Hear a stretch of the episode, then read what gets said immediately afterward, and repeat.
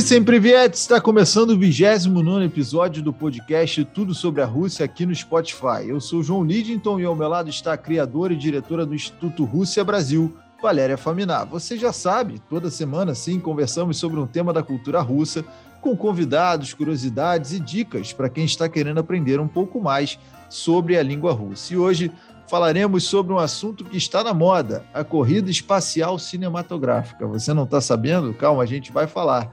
Após ser o primeiro país a enviar para o espaço uma cadela, um satélite e uma pessoa, a Rússia se torna a primeira nação a gravar um longa-metragem no espaço? Que história é essa, Valéria? Tudo bem? Oi, João, tudo bem? Oi, todo mundo. Bom, realmente, a história é bem essa.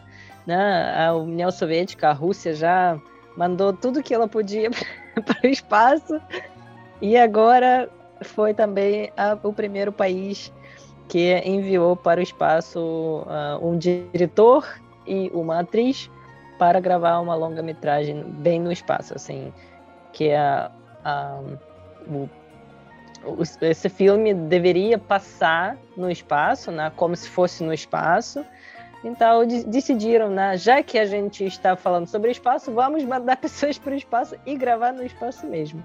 E aí no dia 5 de outubro, é, essa notícia já foi muito tempo antes, mais ou menos setembro do ano passado, anunciaram que iam fazer isso. Mas agora, este ano, 5 de outubro, que é basicamente né, pouquinho tempo atrás, enviaram uma atriz, Julia Perisild, e um diretor, Klim Shipenka, que foram para o espaço, passaram lá 12 dias, voltaram já. Uh, graças a Deus está tudo certo, não aconteceu nada, porque né, várias pessoas questionaram as coisas, uh, se acontecer alguma coisa, como que vai ser, porque não são uh, astronautas profissionais, né? Então eles receberam treinamentos, mas assim, é, se acontecer uma emergência, eles não sabem pilotar, né? Eles não sabem como que funciona tudo uh, no espaço. Mas graças a Deus tudo, deu tudo certo, então a Rússia se tornou a primeira nação a gravar uma longa-metragem. Eles voltaram com um material, com acho que mais de 30 horas gravadas de material, que é, vai virar um filme feito no espaço. Bom, e chamamos para o nosso bate-papo a convidada Svitlana Valoshina. Svitlana, sempre um prazer ter você aqui com a gente, seja bem-vinda novamente. A trama está sendo chamada de O Desafio, né? traduzindo para o português. A gente aqui no Brasil ainda não teve muitos detalhes divulgados em relação ao que está sendo feito neste filme, né? Está tudo sendo mantido em segredo, principalmente a questão do orçamento que está sendo gasto. O que, que você já sabe, descobriu desse filme pelos seus contatos? Oi, João. Oi, Valéria. Oi para todo mundo. Muito obrigada por eh, convidar eu participar esse esse assunto, esse podcast tão interessante, assunto tão interessante. É, é, eu eu fui acompanhando essa notícia durante toda essa um, história. E o que eu sei que o filme Desafio é um drama especial, sim, e, e uma médica após o treinamento de um mês foi lançada para a estação especial a fim de salvar a vida de uma astronauta.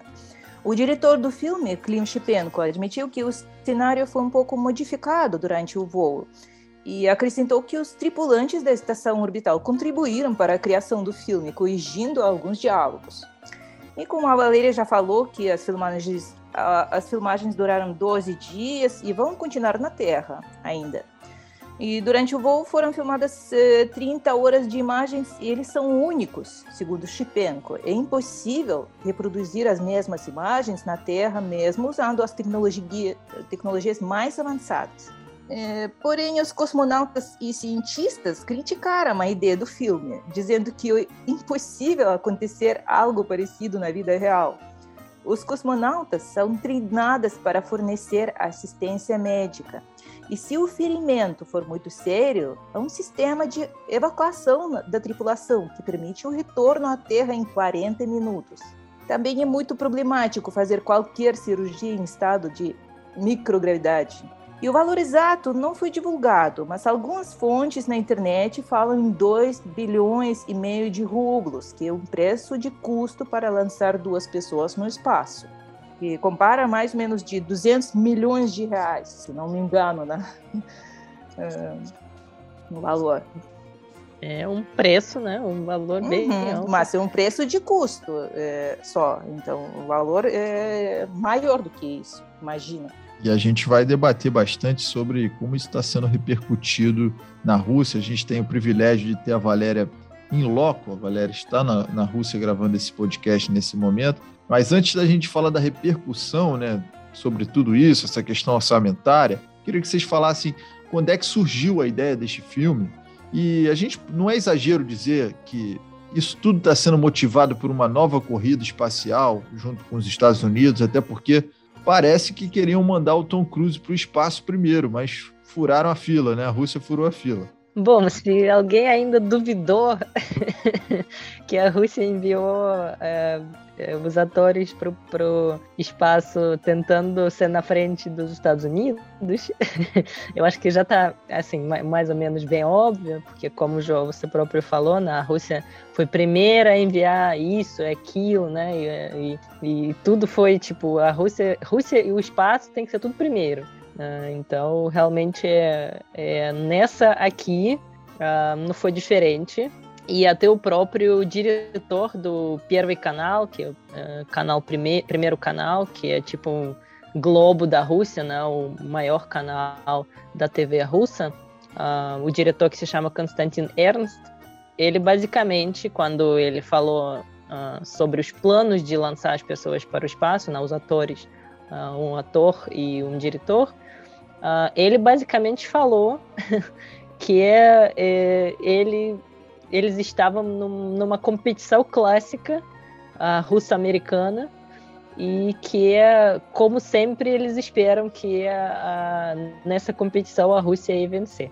então, realmente assim, não temos como não precisamos ficar adivinhando.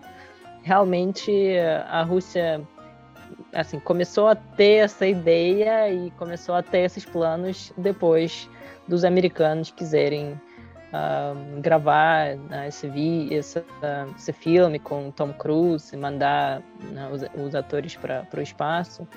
E a Rússia basicamente queria fazer, uh, decidiu fazer a mesma coisa na frente deles e conseguiu, né? Então não tem como duvidar que foi por causa disso.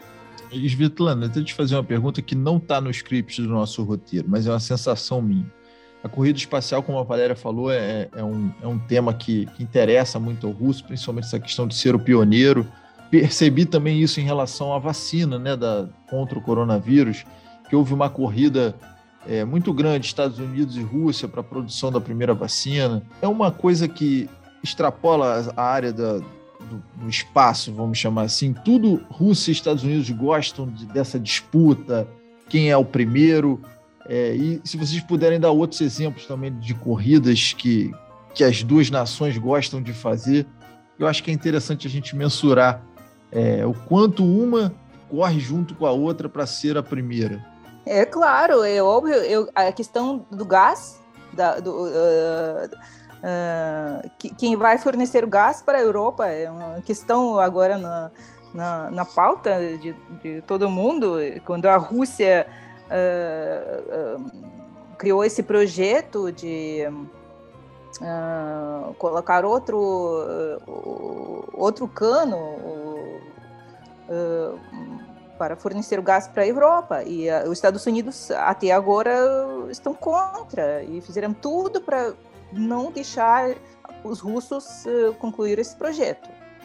Mas agora está, hum, pelo que eu saiba, que já está concluído o projeto e a Rússia está fornecendo gás através desse.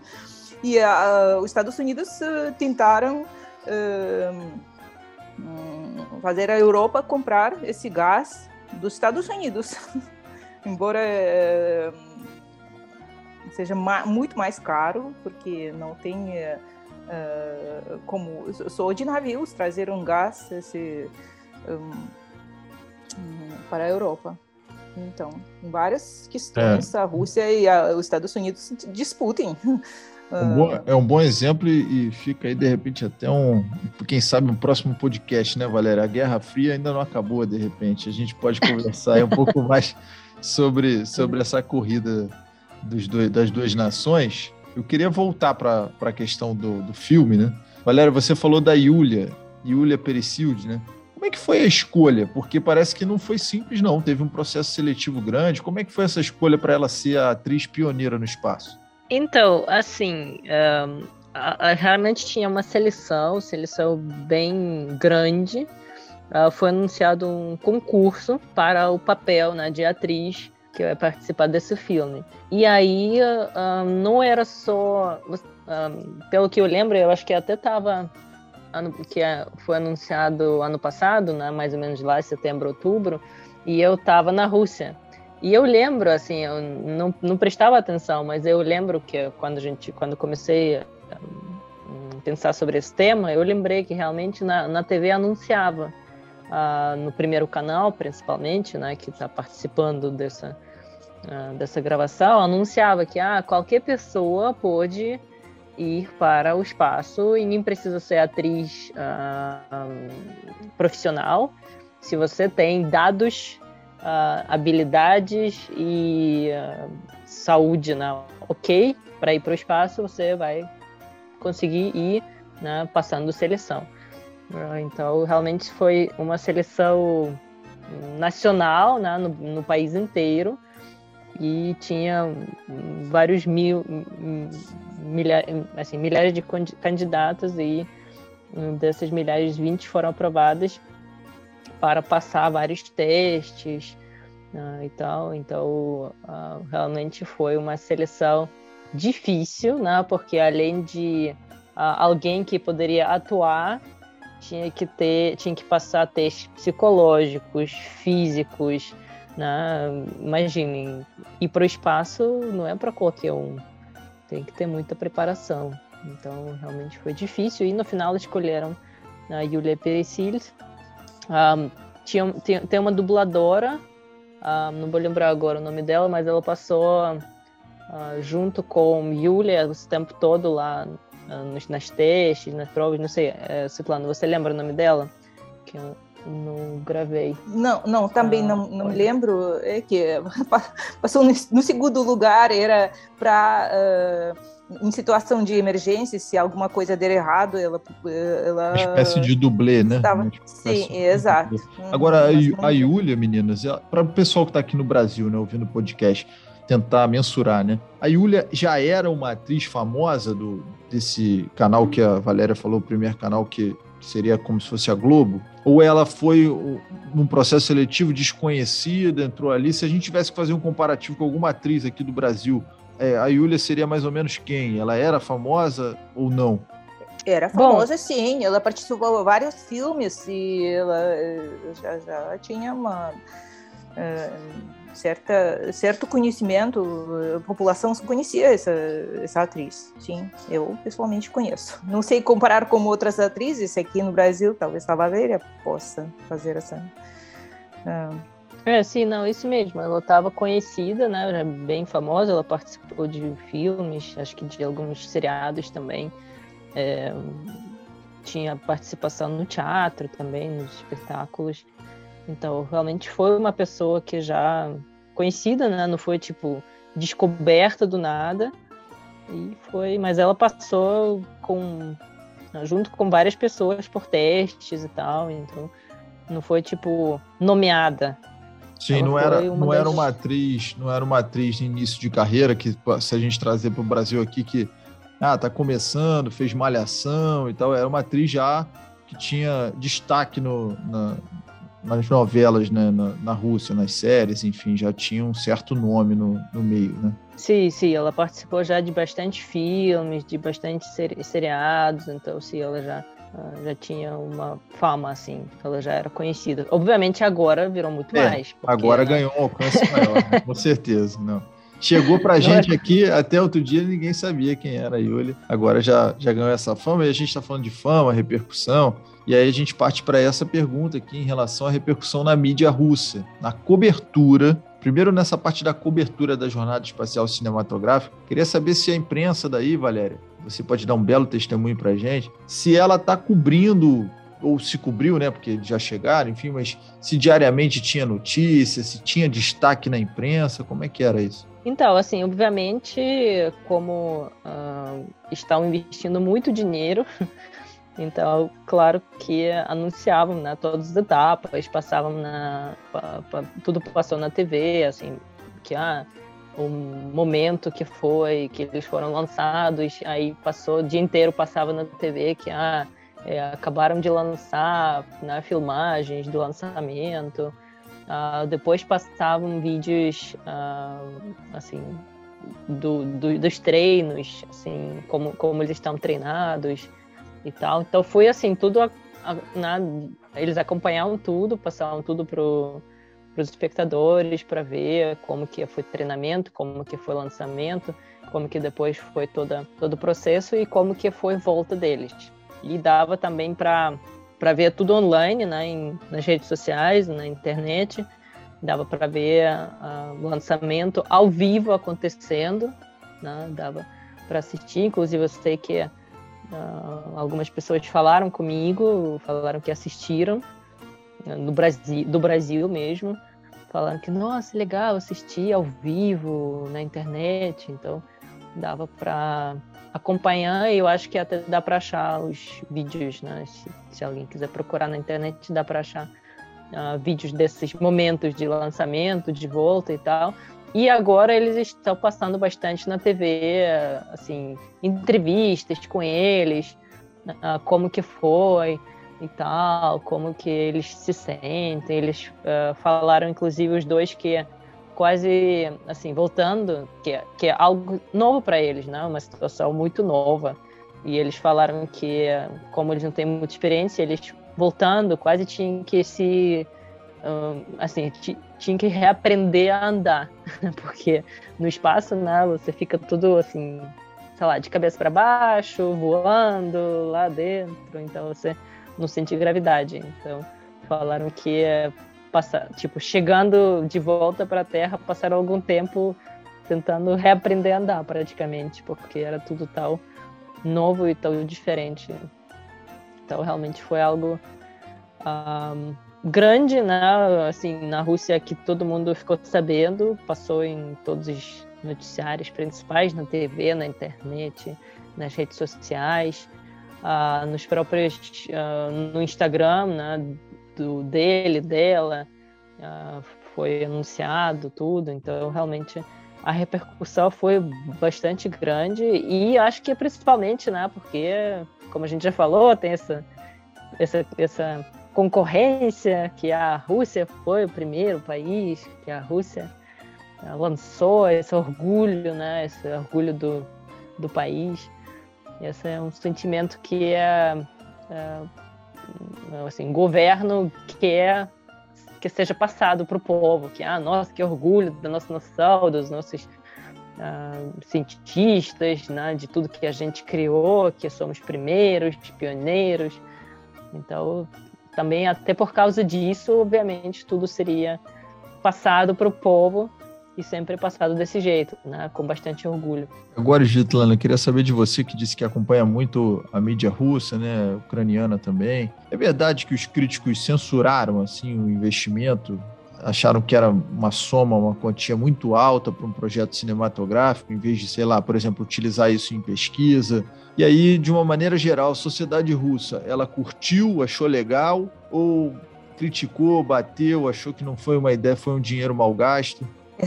Exatamente isso, que muitos russos ficaram indignados com o fato de que o dinheiro do orçamento do Estado foi gasto na realização do filme, atendendo às ambições dos altos funcionários do Estado, e não, por exemplo, para as necessidades da população, para desenvolvimento eh, científico, etc.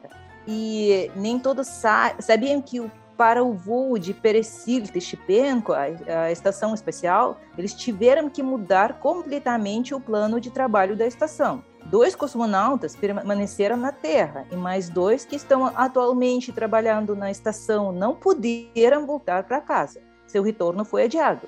Assim, eles vão passar seis meses a mais na estação.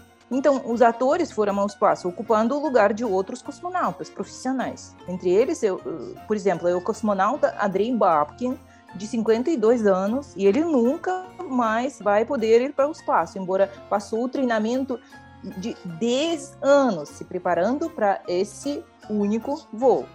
Caramba, que eu não sabia disso aí, então deve ter tido um impacto muito grande, né? Valéria, na rua, você está aí na Rússia, né? Então, na rua, no tete a tete, como a gente chama aqui no Brasil, está se falando sobre isso? A turma ficou chateada ou, ou virou um assunto positivo? Tem uma expectativa muito grande para o lançamento? Ou esse assunto não ganhou assim as ruas? É, eu acho que as ruas mesmo não ganhou. Assim, foi uma. Assim, tipo, as pessoas ficaram sabendo, né? Ah, é interessante, é e tal, assim, mas tipo, não virou assunto, por exemplo, sei lá, na família, na minha família ou com as amigas. Não é algo que, tipo, todo mundo ficou assim vibrando. Eu acho que assim, eu acho que pela, sei lá, repercussão que fiz um post sobre uh, sobre esse lançamento no meu Instagram, eu acho que pela vibração, acho que os brasileiros ficaram vibrando mais. tipo, tinha mais felicidade nisso acontecer do que os russos, sei lá, pela que sentia assim. Porque, não sei, não foi nada hum, que pessoas ficaram, tipo, discutindo na rua, assim, ah, sabe? Não gerou Quando... um clamor popular, né, então, o assunto. É, é, é que eu acho que uh, eu não sei, talvez pessoas se sentem de tal acostumados com uh, essa coisa de lançar alguém para o espaço. é, talvez... porque para a gente é muito caramba, vai alguém para o espaço. Para vocês, eu acho que é como se fosse algo normal, né? Corriqueiro do dia a dia, né? Já está incutido na sociedade né? essa ideia. É, tipo, tipo, ah, lançaram astronautas, agora lançaram pessoas comuns, tipo, ah, tá Tá bom, mas assim, é, como a Svetlana falou, eu não conheço ninguém pessoalmente que criticou, mas eu uh, ouvi bastante assim notícias que realmente várias pessoas criticaram, questionaram, uh, ainda mais o que a Svetlana falou, que realmente é, dentro do filme, né, o que está acontecendo dentro do filme não ia acontecer provavelmente na vida real nunca, né, porque ninguém ia mandar uma médica uh, sem preparação, assim, sem ser astronauta para o espaço para fazer cirurgia uh, no, no, espaço mesmo. Então, muitas pessoas questionaram essa, essa coisa, tipo, será que realmente foi, uh, no, tipo, assim, será que realmente as pessoas Uh, pensar mesmo no filme, nesse propósito, né? gravar gravar um filme diferente no espaço, ou será que foi realmente só essa coisa de concorrência, de ah, quem vai lançar primeiro e vamos lançar de qualquer jeito e não precisa nem o porquê, vamos lançar e vamos lançar.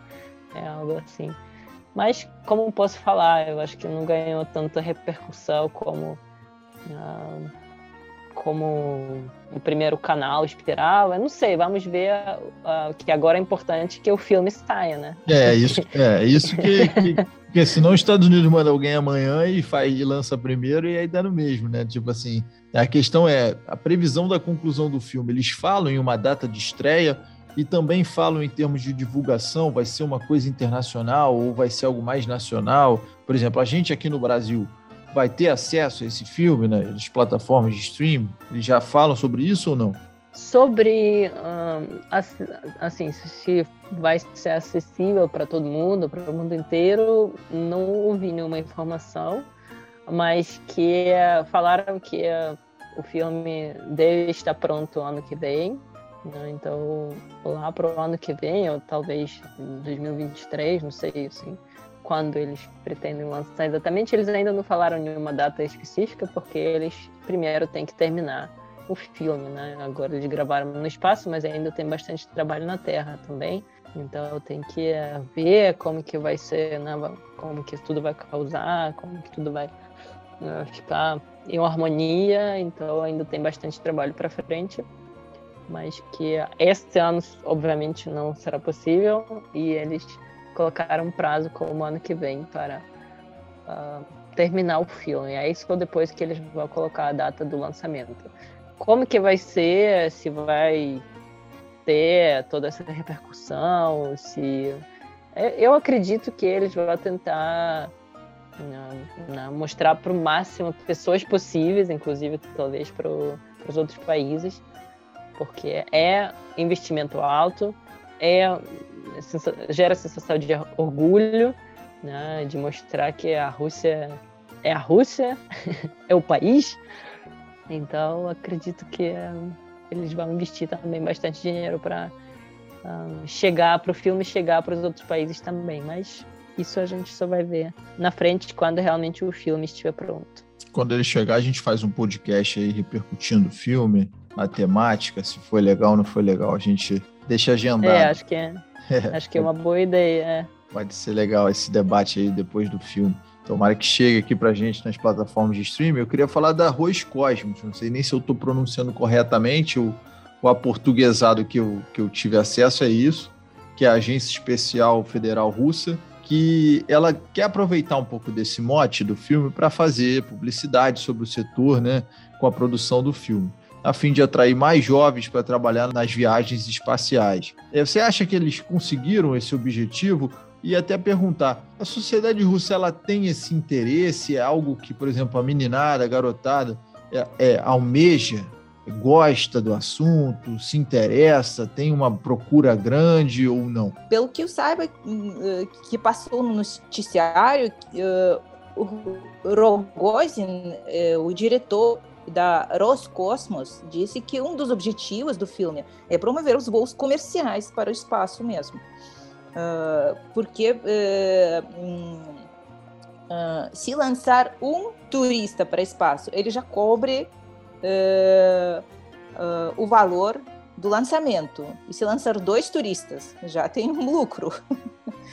Roscosmos vai ter um lucro. Uh, e uh, esse projeto, na verdade, o que ele mostra? Ele mostra que uma pessoa comum, concluindo um programa de treinamento apenas de três meses, pode ir ao espaço, quando tem condição física, uh, sem problema nenhum. Mas, na verdade, que a sociedade reagiu de maneira muito negativa, como eu já, falei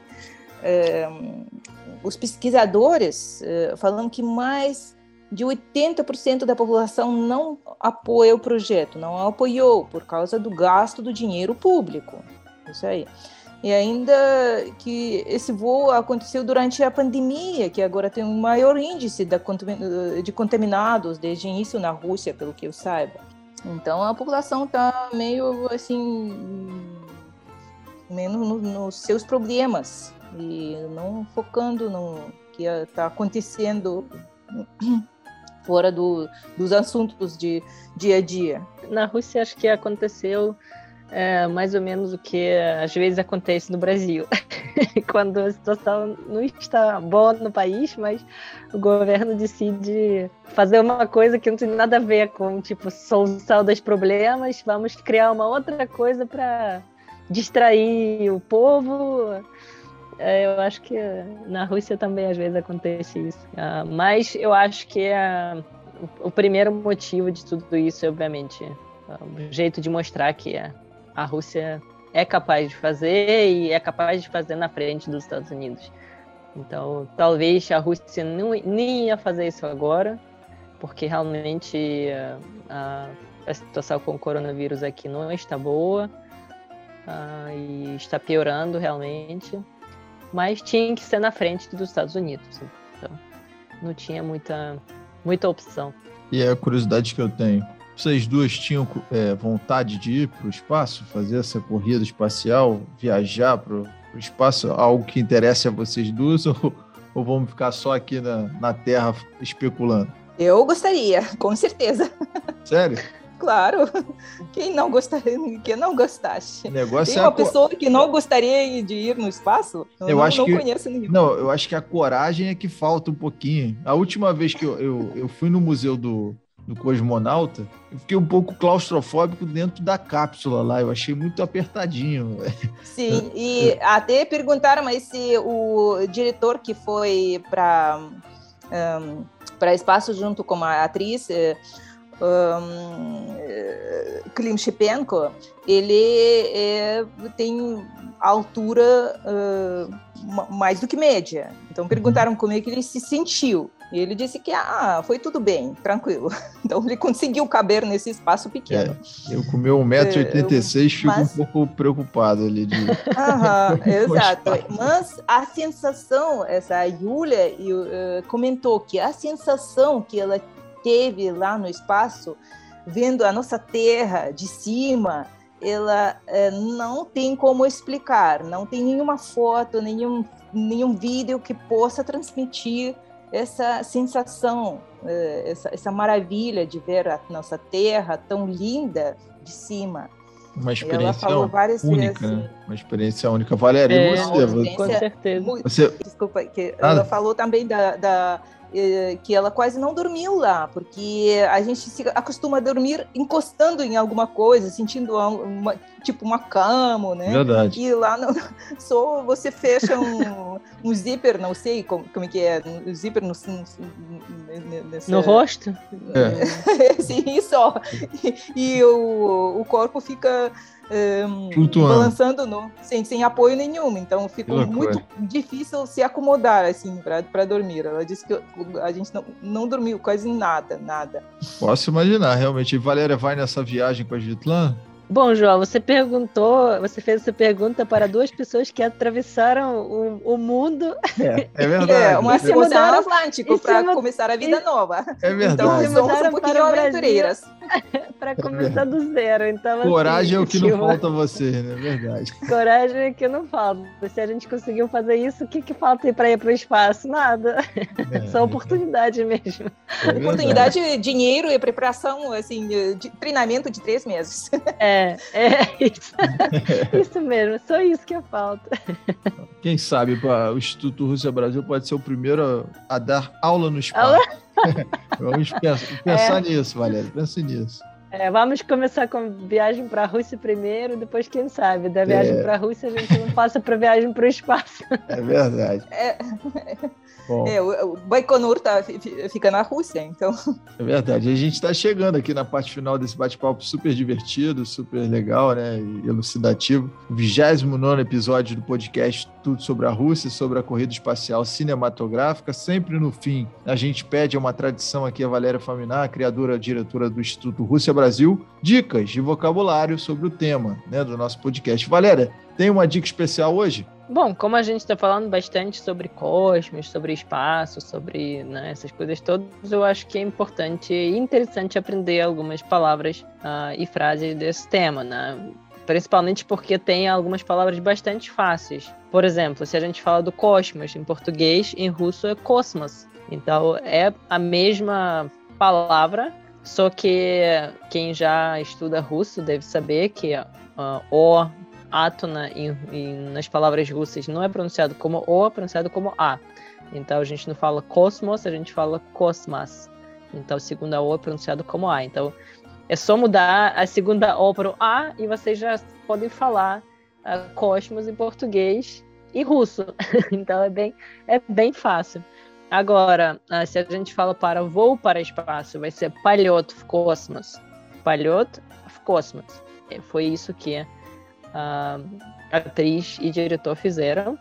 E uh, eles viraram né, basicamente astronautas, então a gente chama astronautas de cosmonaut, né, que é do palavra cosmos, vem pra gente, então cosmonaut. E a MKS, que é a nossa abreviação para a Estação Espacial Internacional, uh, em russo é Международная космическая станция. Станция é estação, então até tem algo parecido. Космическая é de cosmos, né, espacial. E Международная, acho que é a palavra mais difícil dessa frase, Международная é internacional. Então, uh, Estação Espacial Internacional, em russo é Международная космическая станция, ou abreviando MKS, como a gente fala. Como sempre, todas essas palavras vocês podem achar uh, no post sobre esse episódio no nosso Instagram, arroba Instituto Rússia Brasil.